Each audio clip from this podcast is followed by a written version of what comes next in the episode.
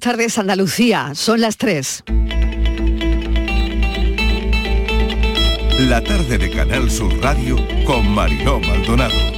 Viernes ya, una semana más corta para muchos, las temperaturas repuntando y mucho sol, los patios de Córdoba, primer fin de semana, la Feria de Jerez, la Copa del Rey en Sevilla, además coronación, mucha fiesta en las zonas donde residen ingleses, por ejemplo aquí en la Costa del Sol. Para no aburrirse está Andalucía y la sequía sigue llamando a la puerta. Hoy nos vamos a detener en ese asunto, en el agua que desperdiciamos. Conectamos con esa responsabilidad compartida. Desperdiciamos más del 15% de agua que utilizamos, según revela un informe del Instituto Nacional de Estadística. La causa es el mal estado de la red de suministro de las ciudades, de los 133 litros diarios que consumen de medio los hogares en este país, 38 de ellos se pierden por fugas, roturas y averías. No estamos para desperdiciar mucho. Según datos del Ministerio para la Transición Ecológica y el Reto Demográfico, se consumieron cerca de 4.628 hectómetros cúbicos de agua, de los que se estima, se estima que el 25% fue desperdiciado, lo que equivale aproximadamente a más de 1.000 hectómetros cúbicos. ¿Cuánto deberíamos consumir los ciudadanos? ¿Cuánto en la ducha? ¿Cuánto en la cocina? ¿Cuánto gasto de agua en el día a día? Bueno, lo veremos. Hablaremos también, por supuesto, sobre los preparativos de la coronación de Carlos III y también hablaremos de las dietas.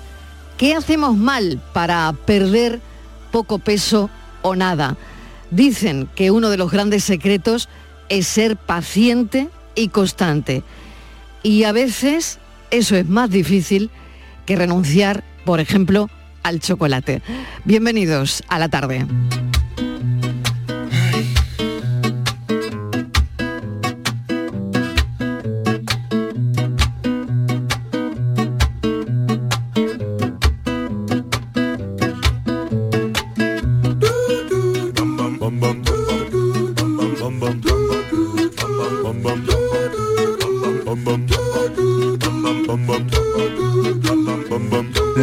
De Canal Sur Radio con Mariló Maldonado. Que venga de todo en el menú, que esté medio llena la botella, que me salga en su punto el cuscús y que lleve gambas la paella, que las penas se coman con pan, que la despensa nunca esté vacía, que la belleza no sea integral. La vida baja en calorías. No sé lo que quiero, pero lo quiero ya. Me voy a quitar el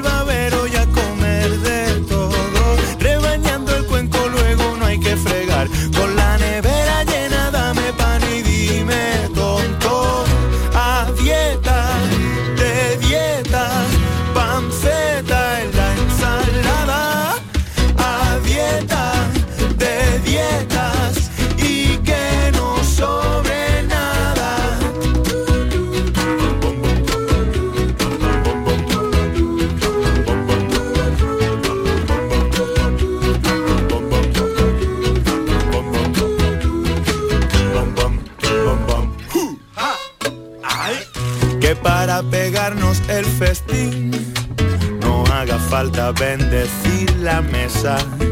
Que nunca brindemos con champín. Que no se te corte la mayonesa.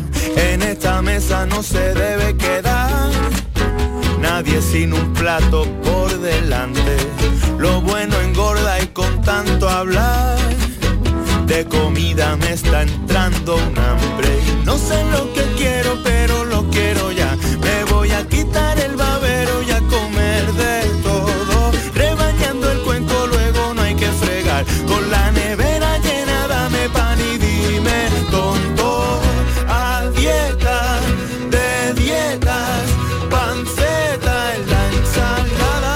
Será nuestra, nuestro tema de conversación de las 5 de la tarde, las dietas, porque un, estudio detecta que hacemos mal las personas que no consiguen, por ejemplo, perder peso, saltarse comidas, eh, tomar a lo mejor pastillas para adelgazar, algunos factores que podrían estar impidiendo que la gente adelgace como es debido.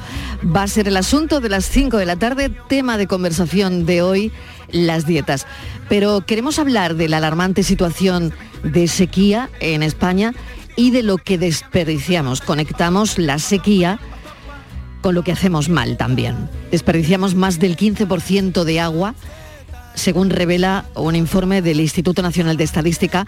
La causa es el mal estado a veces de la red de suministro, porque de los 133 litros diarios que se consumen de medio en los hogares españoles, 38 se pierden y se pierden por fugas, roturas y averías. Mesa de redacción, Javier Moreno, bienvenido, buenas tardes. Hola Marilo, ¿qué tal? Gracias, buenas tardes. Y parece inevitable, ¿no? Aunque muchas de las propuestas que se hacen ahora, en tiempos de vacas flacas como los que vivimos, tienen que ver con eso, con el control de las pérdidas.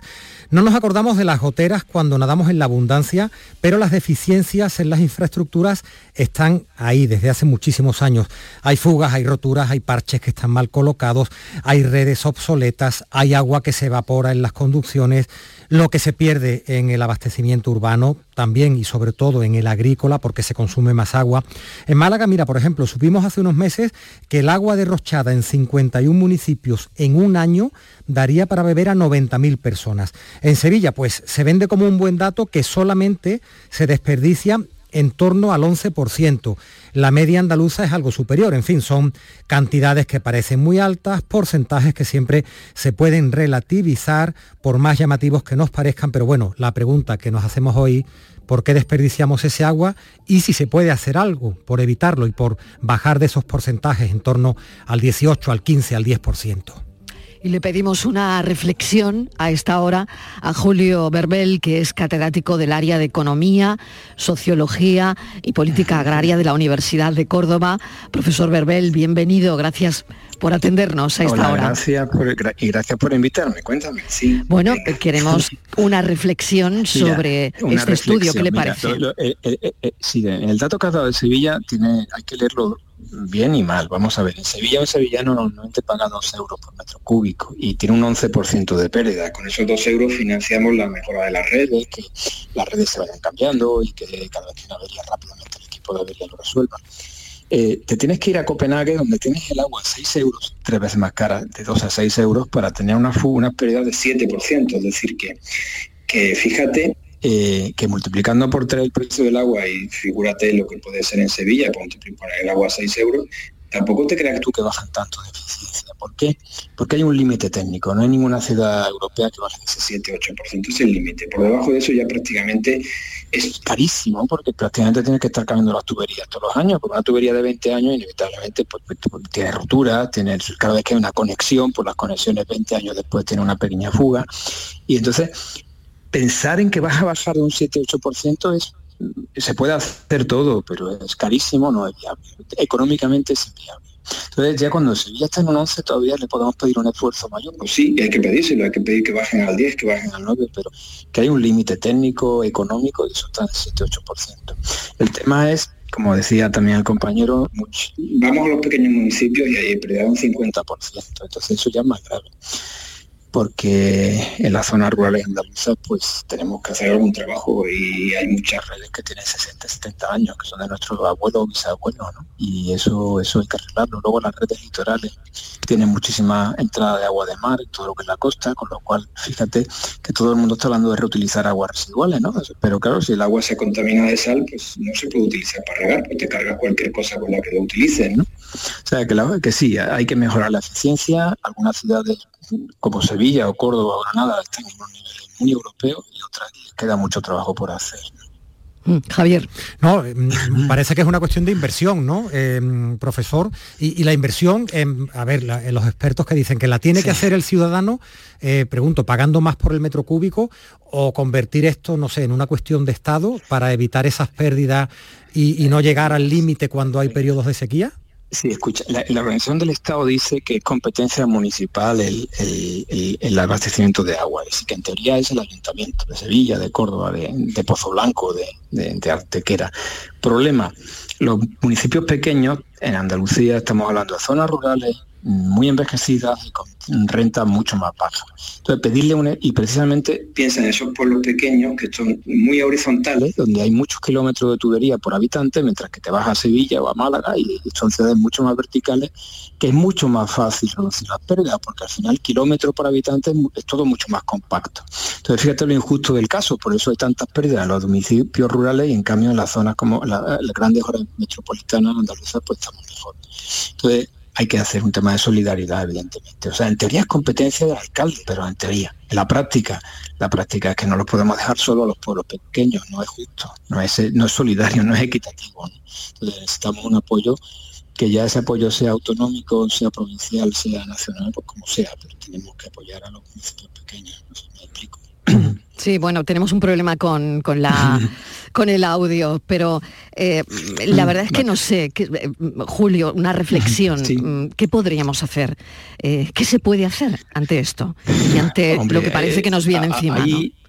Hay ya iniciativas, bueno, pues hay que mejorar las redes. Hay iniciativas en Galicia, Castilla-La Mancha, donde ya hablan de que no se admitirían pérdidas de más de un 15%.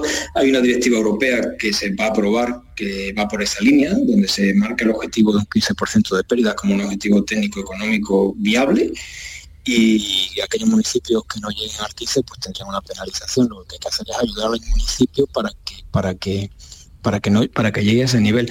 En Cataluña acaban de aprobar una, lucha, unas inversiones muy potentes y, vienen a decir lo mismo, le vamos a dar dinero al municipio, pero si el municipio no lo utiliza, pues lo vamos a penalizar, que, para, reducir la, pérdida de las redes.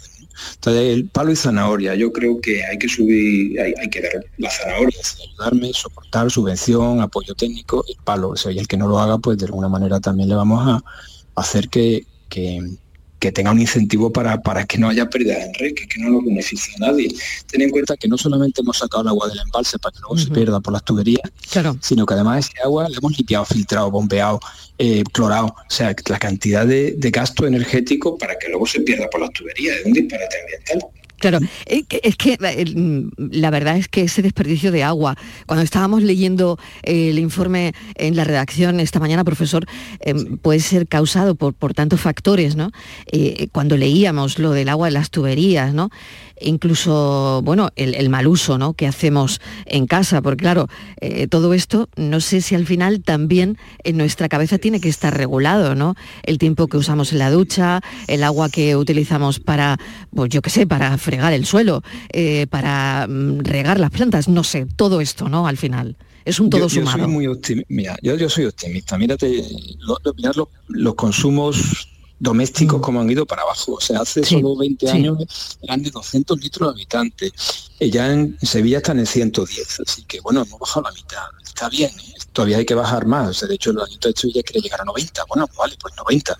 Eh, bajar de 90 es muy difícil, incluso con la última lavadora, la última fregaplato, el último no sé mm. qué, que son mm. súper ahorradores, ya bajar de 90 es muy complicado.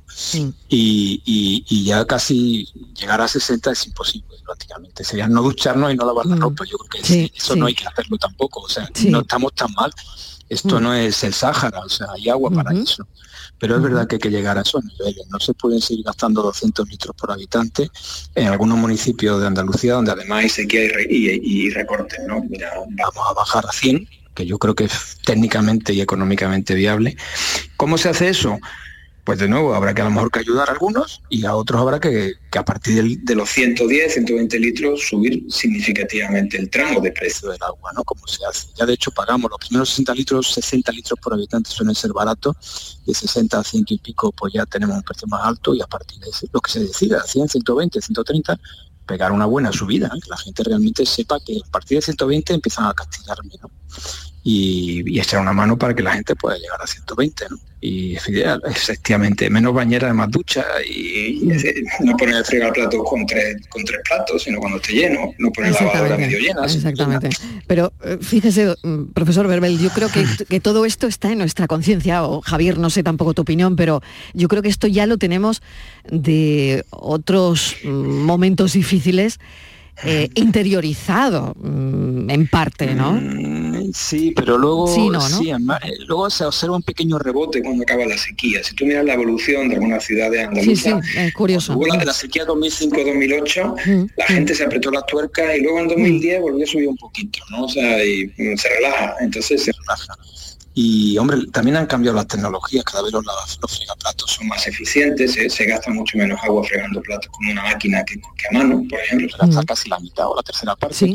Pero hay gente que no tiene fregar platos no porque no quiera, no porque no puede, ¿me entiendes? O sea que a veces es precisamente a veces la gente más humilde la que gasta más agua, fíjate la paradoja, ¿no? Ya. Eh, Vale. Pues profesor Totalmente de acuerdo. Eh, Javier, no sé si tienes alguna cosa más. No, yo, yo, hablando de los precios, ¿no? Mi, percepción al menos es que yo creo que el agua no es cara, es barata, no somos conscientes de lo que, de lo que pagamos y eso dificulta la concienciación. No es lo mismo que el gas, que la electricidad. Eh, no, yo no sé exactamente lo que, lo que pago por litro, si, me supondría mucho bajar de, de 100 a 95. Yo creo que es un tema de, de conciencia y, como decía el, profesor, de palo y zanahoria. Aquí la gente dejó de, en determinados tramos de carretera de, dejar de correr cuando te empiezan a poner multas, ¿no? Y dejarás de, consumir agua cuando te multen, te penalicen, mm. creo yo, ¿no? Sí, sí, no, eso está claro. Luego, mira, soluciones. Yo, mira, Francia están a 3, 4 euros, pero ¿qué ocurre? Casi todos los ayuntamientos tienen una tarifa social. si tú demuestras que estás en el límite, eh, que eres de ese 5% de la población más desfavorecido, pues tú el agua tienes una rebaja y lo pagas la mitad, pero la mayoría de la gente que tiene Netflix, tiene, perdón por la publicidad, ¿no? que tiene un montón de gastos superfluos puede pagar el agua porque vale menos que Netflix. Lo que pagamos nosotros, los que estamos ahora en esta conversación, seguramente es menos lo que vale una, suscripción a una plataforma de, esta, de, vídeo. ¿no?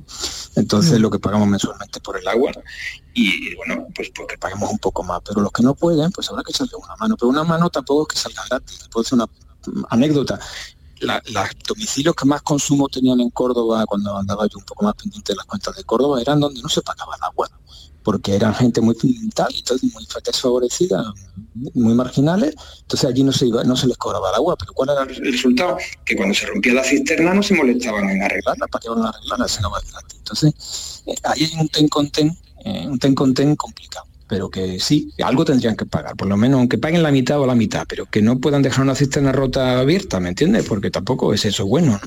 ¿Me Profesor Verbel, muchísimas gracias y un saludo. Queríamos comentar eh, todo esto con usted. Es catedrático del área de Economía, Sociología y Políticas Agrarias de la Universidad de Córdoba. Gracias, un saludo. Y también vamos a hablar con José Carlos Cutiño, delegado de la OCO en Andalucía, porque ellos también han estado viendo y contando precisamente a la sociedad esto, esto que nos está ocurriendo con el agua. José Carlos, bienvenido. Hola, buenas tardes. Este desperdicio de agua que también eh, habéis recogido vosotros en la Organización de Consumidores y Usuarios. Siempre lo hacemos, es que esto va también un poco en nuestro gen de, de apostar siempre por el consumo razonable y sostenible.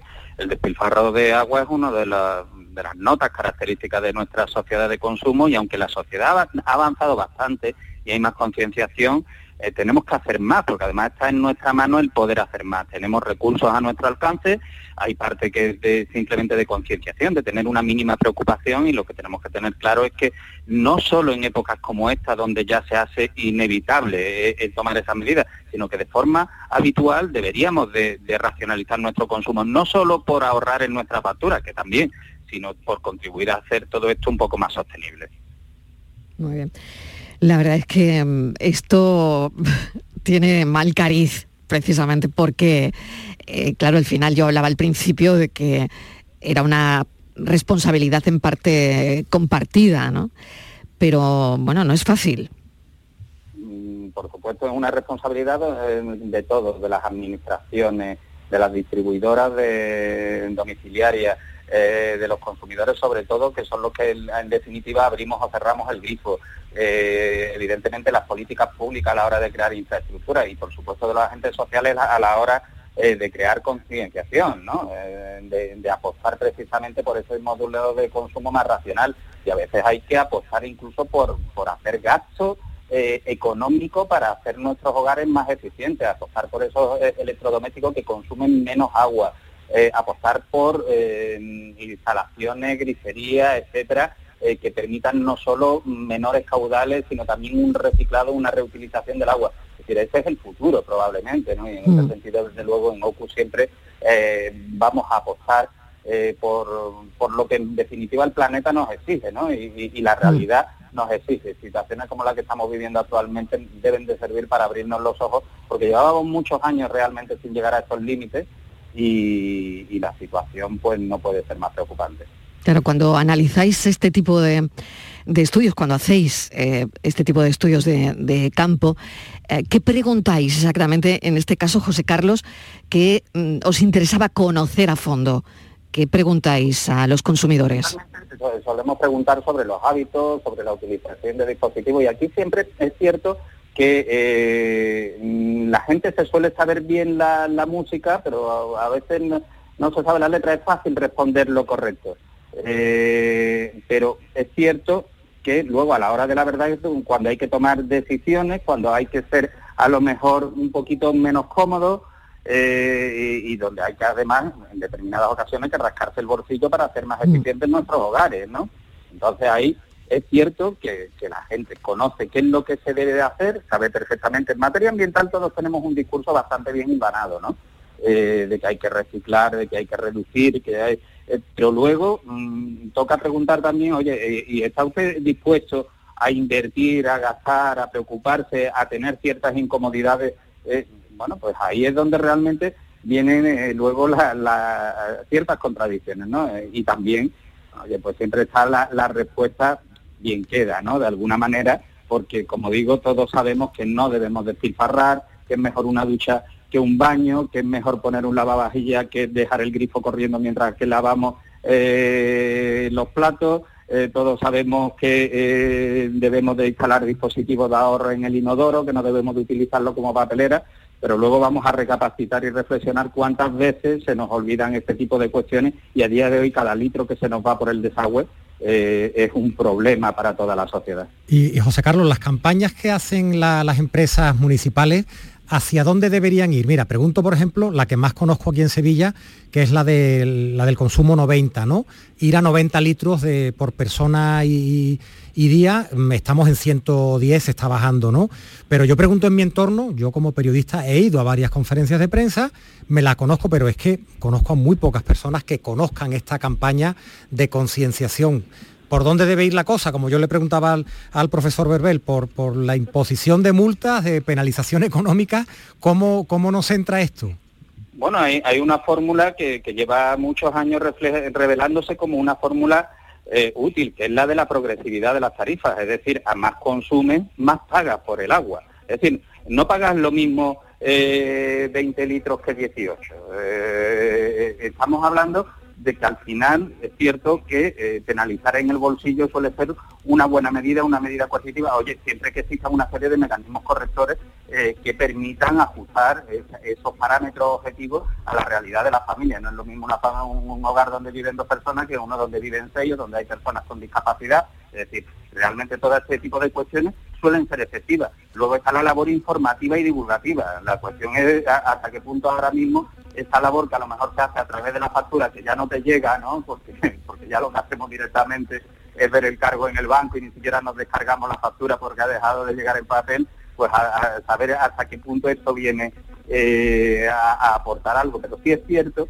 eh, que el establecer una serie de límites objetivos y que podamos saber dónde estamos y a dónde queremos llegar con números eh, puede ser una buena medida. Evidentemente luego están otra serie de campañas en su momento. Yo recuerdo cuando se hizo toda la campaña para la sustitución de, los contadores comunitarios por los contadores divisionarios, que ya prácticamente los comunitarios pues son una reliquia, ¿no? Pero que era fundamental para que la gente no tirara agua con, con el dinero del vecino, ¿no? Este tipo de campañas al final son las que van calando y evidentemente hemos reducido mucho, somos ahora mucho más eficientes que hace 30 años, pero aún nos queda mucho que recorrer. José Carlos, lo tengo que dejar aquí. Muchísimas gracias y seguiremos desde luego concienciándonos sobre esto que es tan importante. Son las 3 y 25 de la tarde, hacemos una pequeña pausa y enseguida coronación. La tarde de Canal Sur Radio con Mariló Maldonado. También en nuestra app y en canalsur.es.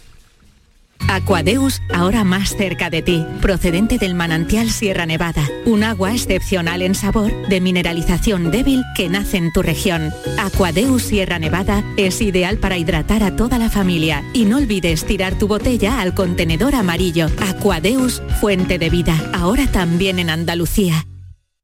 Serían 20 con 32. ¿Quiere bolsa? Yo querer querer la verdad. Es decirte que... me voy a emocionar. Que te quiero, como si fueras mi propio hijo. Pero... Como mi hijo, he dicho.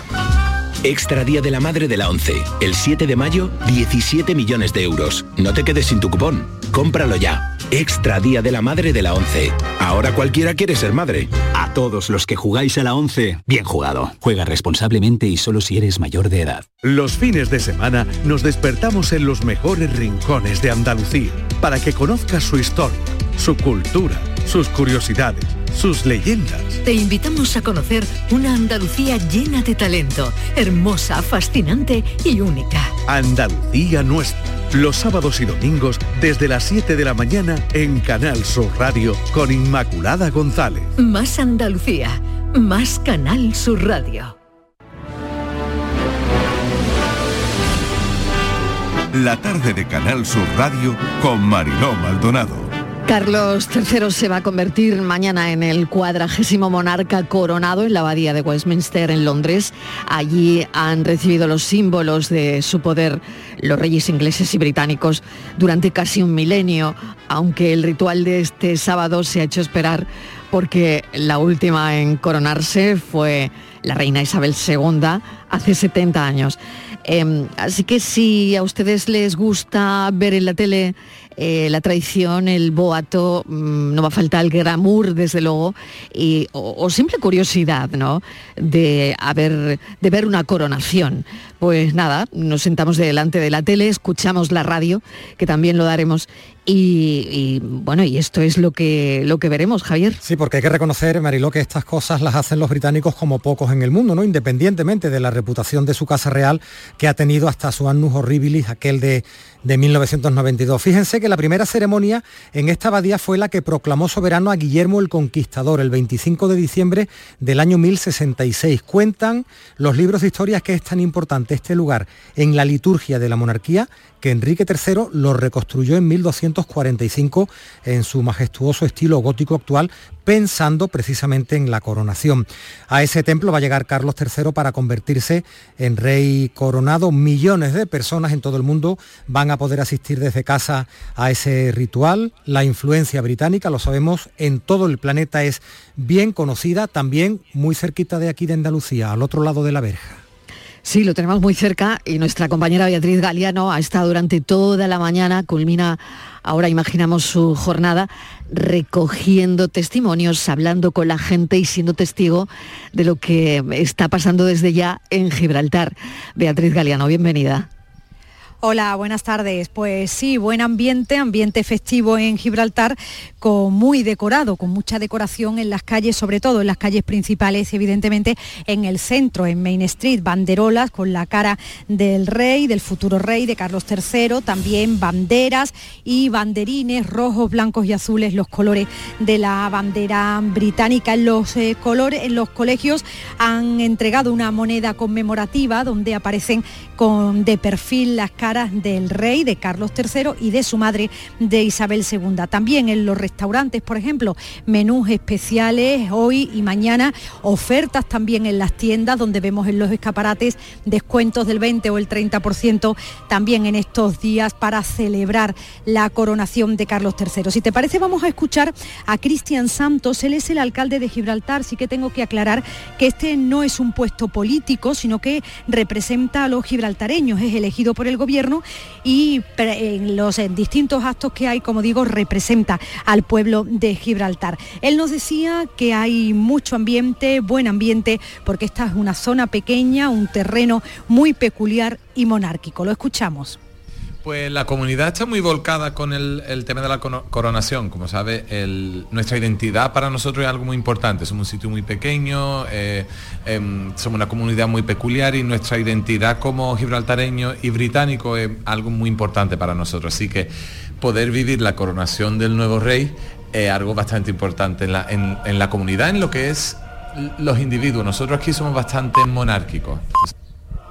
Pues sí, eso nos decía que son monárquicos. Hemos estado en un, restaurante que se llama The Queens, de la Reina. Era un antiguo cine y no piensan cambiarle el nombre, nos dejaban claro. Y ellos tienen un menú especial con el plato elegido por Carlos III, que es la quiche, la quiche, ¿no? Del francés. Ah, qué bueno. Eh, bueno, pues la quiche, ¿no? eh, no sé, la verdad es que yo, no sé cómo, cómo se dice, la verdad, vea. Aquí le dicen la quiche, ¿sabes? Ah, la quiche, vale, vale. Es un poco medio francés. Medio francés, bueno, pues medio explicaba, inglesado. Medio inglés, eso es. Nos decían que cuando Mm. se coronó Isabel II también tenía un plato y es un Ah. pollo con una de una manera peculiar, de una forma peculiar de hacerlo. De hecho, hay un plato que se llama Coronation Chicken que lo pide la gente en Inglaterra y sabe específicamente lo que está eh, alineado con algunas especias y nos decían que es muy que es muy conocido, ¿no? También va a haber un plato, por tanto, de Carlos III y nos hablaba eh, Carlos Vargas, pues de ese menú especial, del plato elegido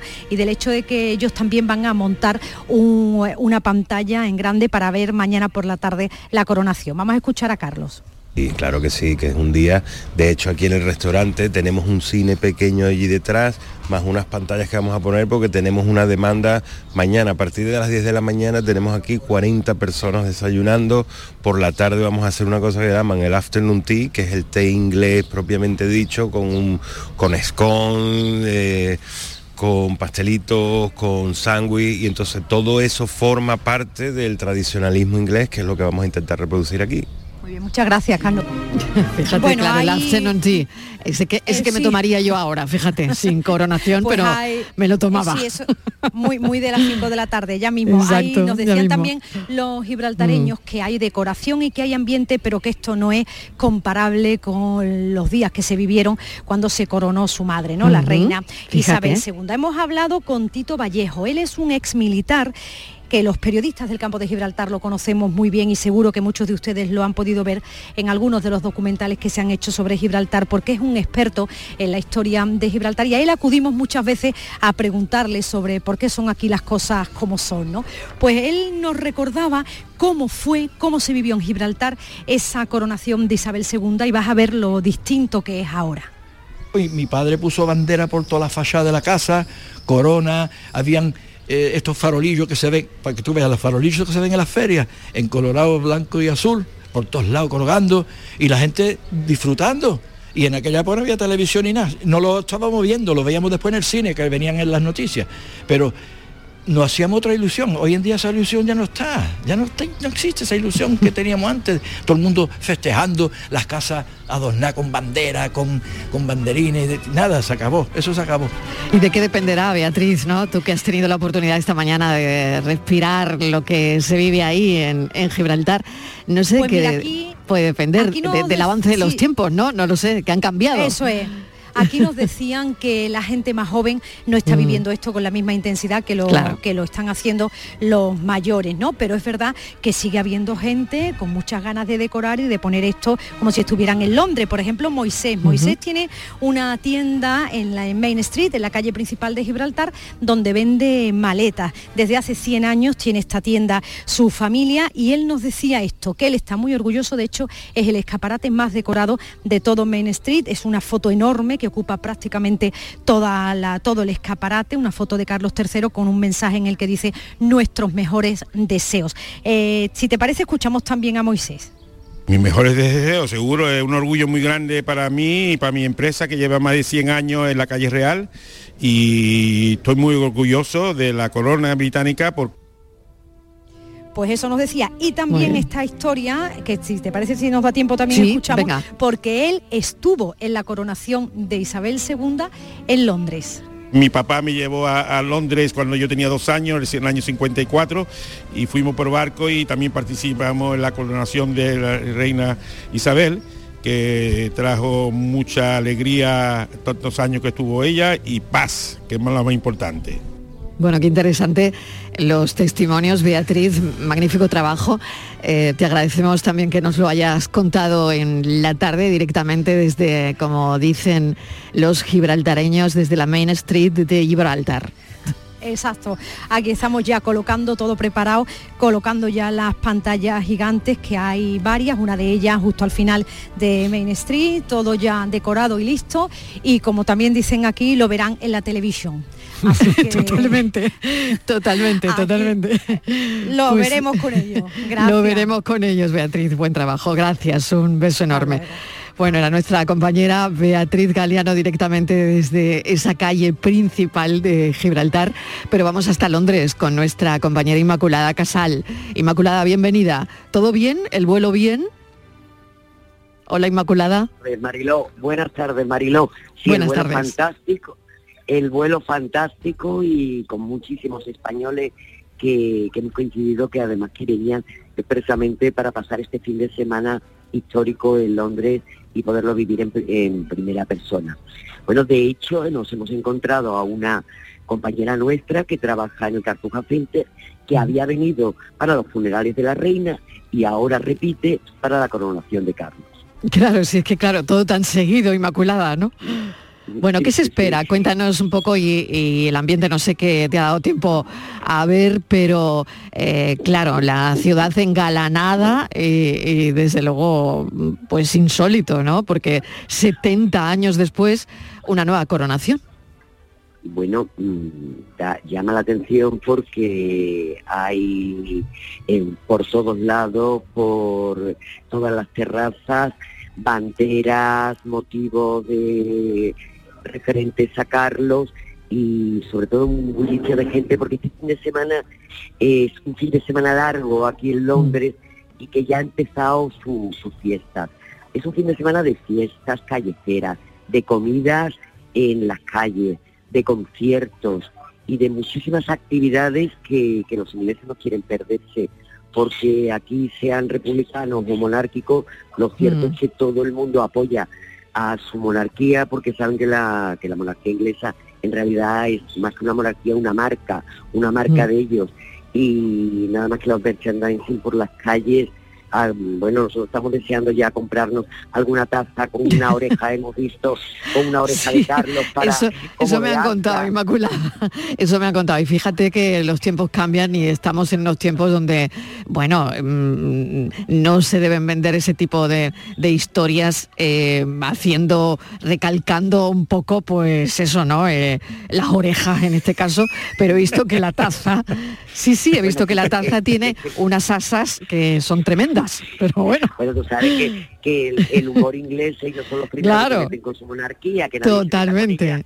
pero, Totalmente. ellos son los primeros, los primeros que se meten. Sí. Esta misma tarde, ya en Buckingham Palace, hay una gran fiesta de recepción que ofrece Carlos a sus invitados con con los que tenga más relación y sobre todo las casas reales, de las casas reales, por ejemplo, pues eh, no los que van a venir Beatriz de Holanda, la, reina madre sí que ha confirmado su asistencia, que lo hará con, su nieta Amalia, y vendrán también muchos invitados que no podrán asistir mañana a la coronación en la abadía de Westminster, porque uno de los, no claro. deseos, de, claro, uno de los deseos de Carlos es que en la, la coronación de su madre hubo 8.000 personas y que en esta no haya más de 2.000 con lo cual pues son muchos los que se quedan en la calle y los que lo recibirán esta tarde pues eh, en el Palacio de, de, Buckingham. Inmaculada, ¿cómo lo vas a contar mañana?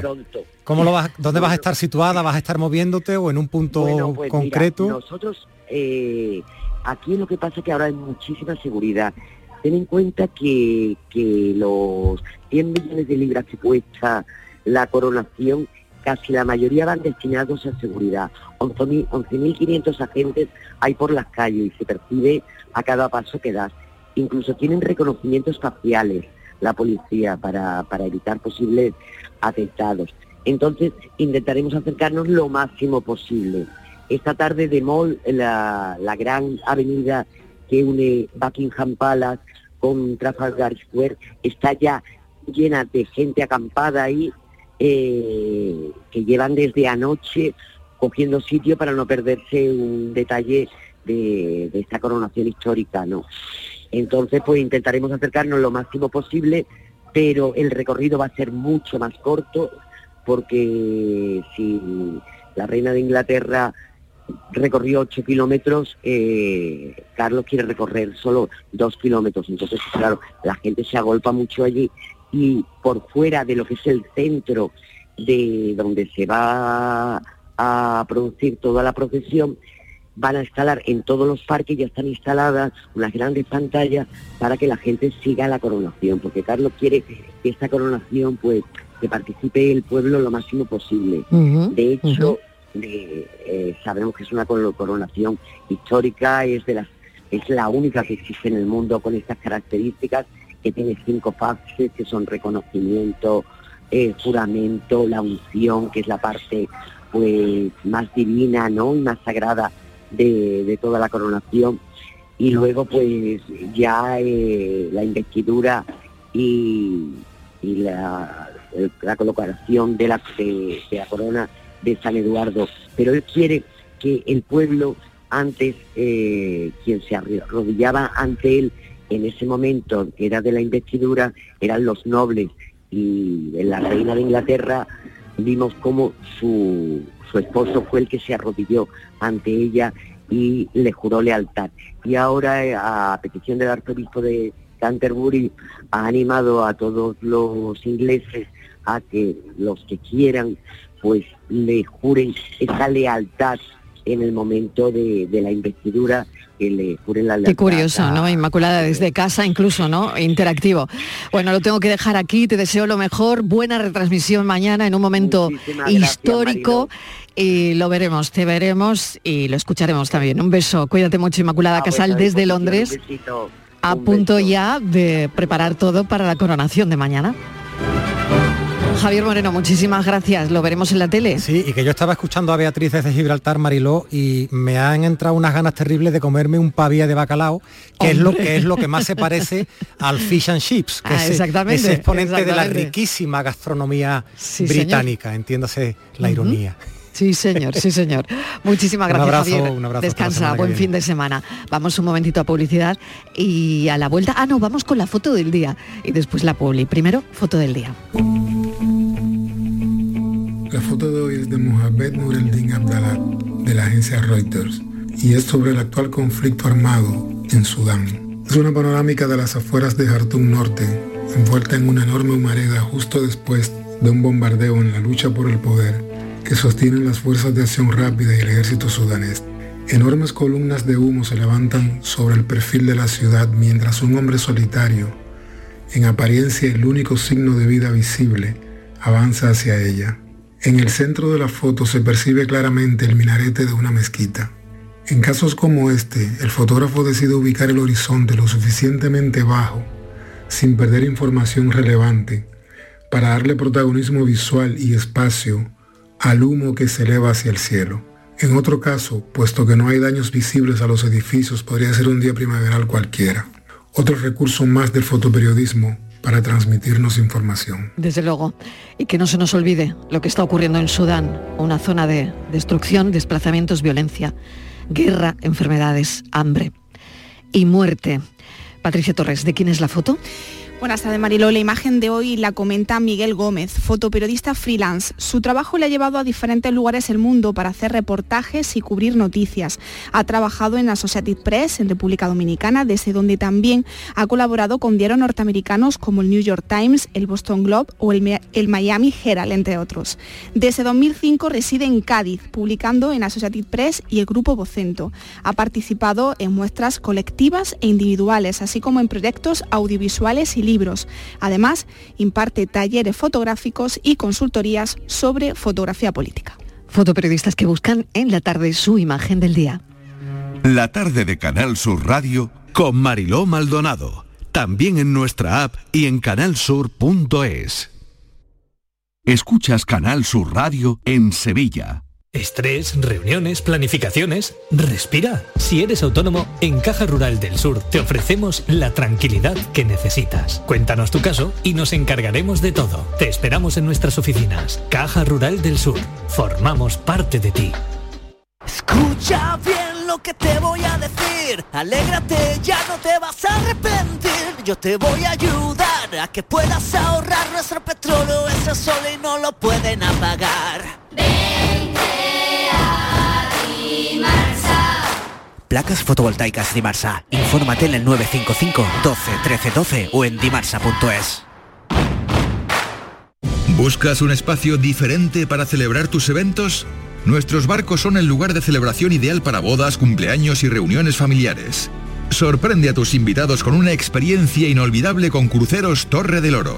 Más información en el 954-561-692 o en crucerosensevilla.com. No puedes perderte la exposición del Titanic más grande del mundo, en el Pabellón de la Navegación, en Sevilla, a partir del 5 de mayo. Un gigantesco Titanic donde podremos observar salones, cocinas, camarotes, mobiliario y diferentes objetos recuperados del naufragio. Titanic revive la historia. Venta de entradas en titanicexpo.es y en taquilla exposición. Este fin de semana volvemos a disfrutar de la radio contigo en Gente de Andalucía, con todo lo que nos ofrece nuestra tierra y con su gente. Déjate seducir por todo lo que tenemos y síguenos. Gente de Andalucía, con Pepe de Rosa. Este fin de semana desde las 11 de la mañana en Canal Sur Radio. Más Andalucía, más Canal Sur Radio. La tarde de Canal Sur Radio con Mariló Maldonado. A esta hora ya saben de nuestra tertulia intergeneracional, los millennials, que son una generación muy diversa, con intereses y experiencias variadas. La clave de este espacio es abrir muy bien los oídos, escucharles. Eh, ellos siempre están abiertos al debate, a discutir, eh, a charlas mm, bueno, intensas, pero también con eh, sobre muchísimos asuntos. Hoy me queda ya poco tiempo, qué pena, porque tenemos que hablar de muchas cosas. Ana Barranco, bienvenida. Hola, Marilo, ¿qué tal? Aurora Macías, hola Aurora, ¿cómo estás? ¿Qué tal? Hola, ¿qué tal? Nuria Fabregas, que también está con nosotros hoy. Nuria, bienvenida. ¿Qué tal? Bueno, ¿Qué quería tal? hablar, Gracias. poner encima de la mesa lo primero, eh, elecciones dentro de nada y como, como estáis, desafección, ¿no? Eh, a ver, Ana, eh, también tenemos que ver otra cosa, cómo los políticos intentan llegar a la gente joven, no sé si lo consiguen, eh, si se están adaptando ellos a vuestra forma de comunicación. Yo ya he visto alguno en TikTok. Bueno, yo creo que lo intentan. Sí, ¿no? yo creo que Pero el tema está en que seáis aquí meridianamente claros. ¿Lo consiguen o no? A ver, yo creo que es que a mí lo que me ¿Os da... llega o no os llega? Claro, a mí lo que me da pena, por ejemplo, porque yo, por ejemplo, sí que en concreto, pues a mí me gusta la política, ¿no? Y, y en mi casa siempre, pues se escucha mucho lo informativo y como que siempre he estado muy, muy pegada a la actualidad, ¿no? Que bueno, que a lo mejor eso también me ha influido para ser periodista, ¿no? Y entonces, pues claro, a mí me da mucha pena cuando escucho gente, eh, eh, amigos míos, que me dicen, yo es que paso de votar, es que yo ni siquiera voy ahí. Digo, ni siquiera vas a votar en blanco, ni siquiera vas a ejercer el único momento del año o en general de la vida en el que tienes un momento de participar auténticamente. Porque es verdad que da la sensación de que cuando votas es como que ya pones toda tu confianza en ese partido. Y yo creo que precisamente eh, los partidos tienen ahora, con las nuevas formas de comunicación, en TikTok, por ejemplo, que tú decías, Mariló, en Twitter, ¿por qué no, en vez de hacer una propaganda exagerada de, de, bueno, que sí, que está muy bien el, todos los programas electorales Las que llevan. campañas, ¿no? Claro, ¿por qué aparte de comunicarla, no hacen, por ejemplo, encuestas de qué le parece a la gente, de involucrar realmente, que no sea simplemente Involucrar a la gente joven. Claro, que, que tú no crees sea que eso no, simplemente no echar la está. papeleta. Que eso no está. Claro, porque es que si no sabemos de los temas, yo creo que, bueno, aquí me parece que es interesante que comenten también mis compañeras a ver qué opinan. Yo creo que cuando a nosotros nos importa un tema, desde el feminismo, desde el cambio climático, nos involucramos, mm, lo hacemos muchas veces con las formas que sabemos, que al final a través de las redes sociales, que no es que esté mal, pero que yo creo que al final, si por ejemplo eh, los presupuestos generales del Estado, eh, que tal empresa haya bajado en bolsa, todo ese tipo de cosas, si lo transmiten Mm. de otra forma, a nosotros se volverían igual que otros temas de importante, sinceramente. Aurora, a ver, ¿qué, ¿cuál es tu opinión? Fíjate, yo estaba recordando mi TFG eh, hace Ujú, unos El años trabajo que- fin de grado, ¿no? Mm. Sí. Sí, hace unos añitos que presenté yo el mío y justo analizaba eh, el uso de redes sociales por partidos políticos. Eh, y como Recuérdanos tu tema- carrera, Aurora, recuérdaselo a los oyentes. Bueno, yo estudié publicidad y relaciones públicas, ya, ya ves que, es, que es un, es un ámbito de la comunicación, ¿no? Pero eh, en ese momento me interesé mucho por la comunicación política y, y me puse a estudiar el uso que hacían de Twitter, que en, en- en aquel momento, igual que ahora Instagram es el que más lo pega, ¿no? O TikTok, pues en aquel momento Twitter estaba como mucho más en boga y es verdad que, es como un canal más institucional, ¿no? Como más informativo. Quizás si queremos buscar algo de información del día o lo que sea, eh, eh, es más llamativo, es más directo irte a Twitter, ¿no? Que irte a, a Instagram. Y en aquel momento yo veía las conclusiones del TFG, fíjate tú, ¿eh? Eh, que, que, bueno, que los partidos políticos no, no tenían un interés real en interactuar, ¿no? Que, o sea, que, que estaban en los canales porque era el, el modo de, de- de llegar, ¿no? De comunicar, pero es verdad que la escucha no era algo que se practicase ni que, ni que estuviese presente en sus perfiles.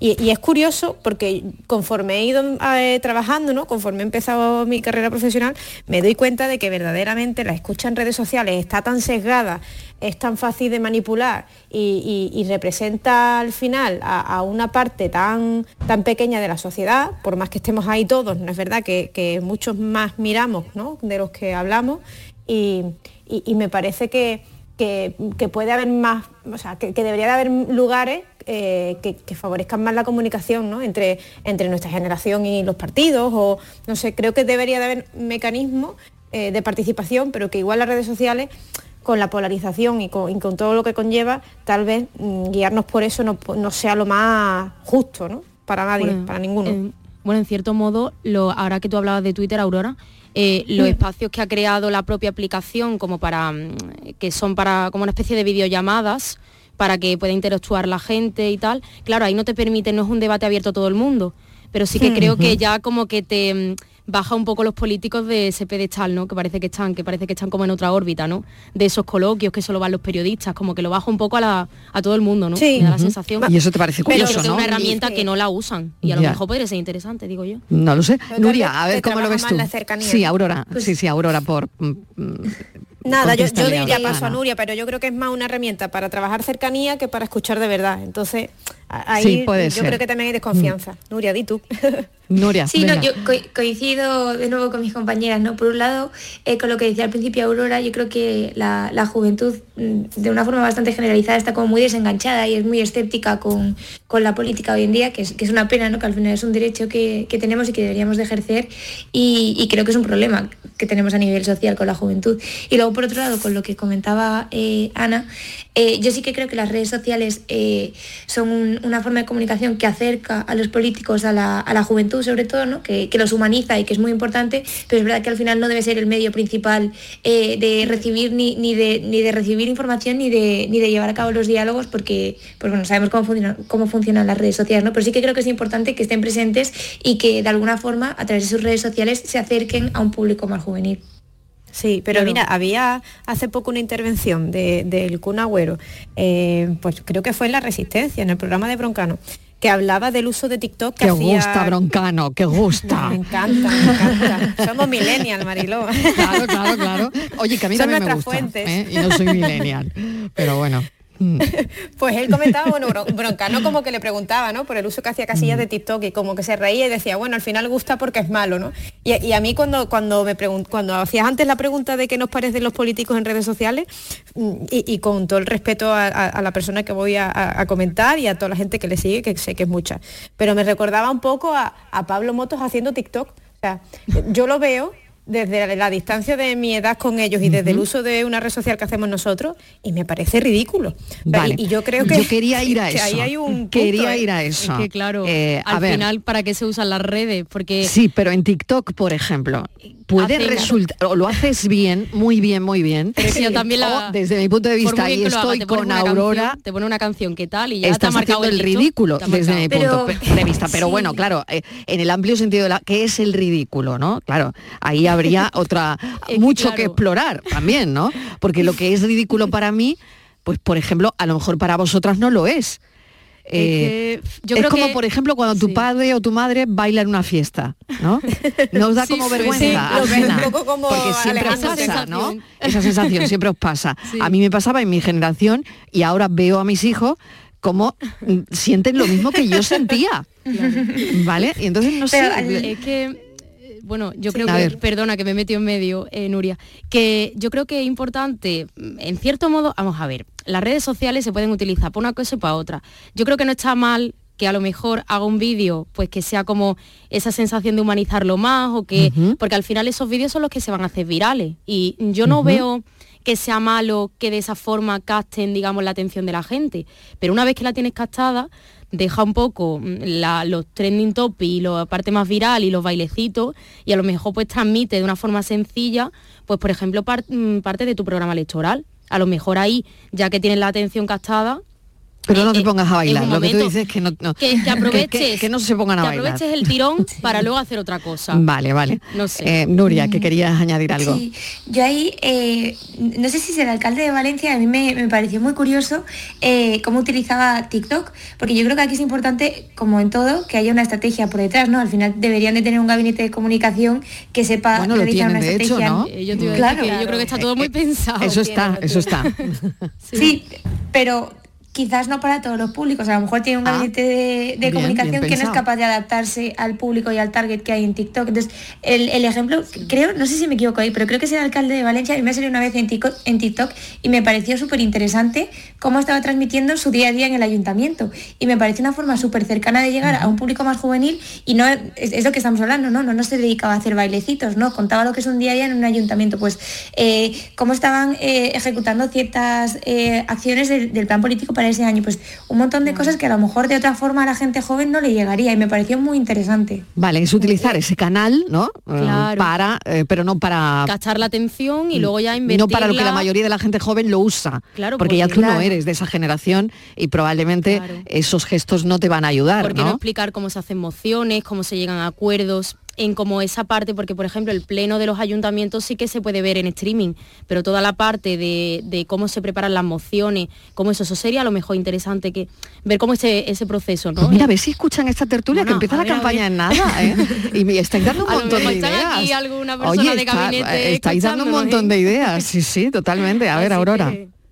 Bueno, es que, es que a mí me parece clave esto, ¿no? O sea, al final eh, tienen que pensar que nosotros mm, venimos nuevos, ¿no? O sea, somos las últimas generaciones, pues lo normal es que nos podamos llegar a sorprender por un momento dado.